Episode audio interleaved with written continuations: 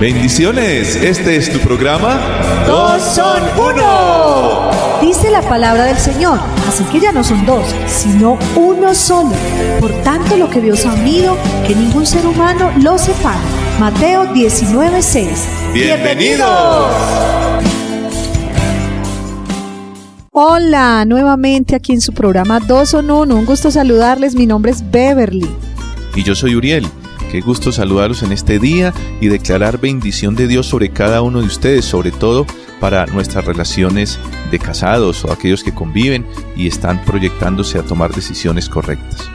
La palabra de Dios dice en Proverbios 16, 9, El corazón del hombre piensa su camino, mas Jehová endereza sus pasos. En estos días venimos hablando sobre las metas, los sueños, los cuales no se logran solos o de la nada, sino que hay que provocarlos.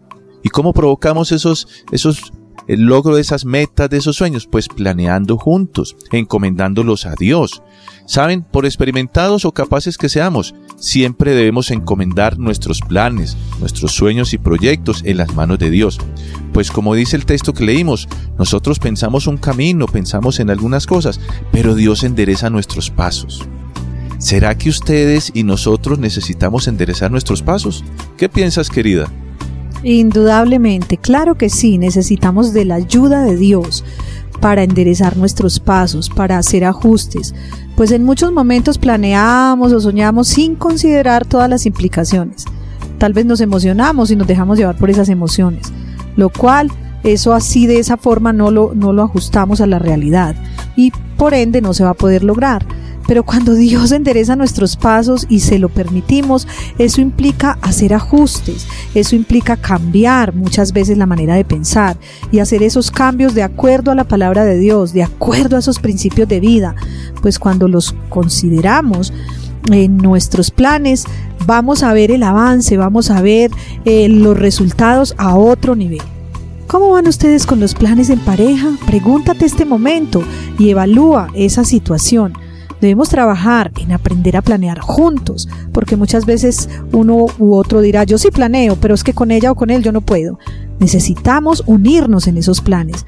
Eso demuestra la madurez, demuestra crecimiento en la relación de pareja.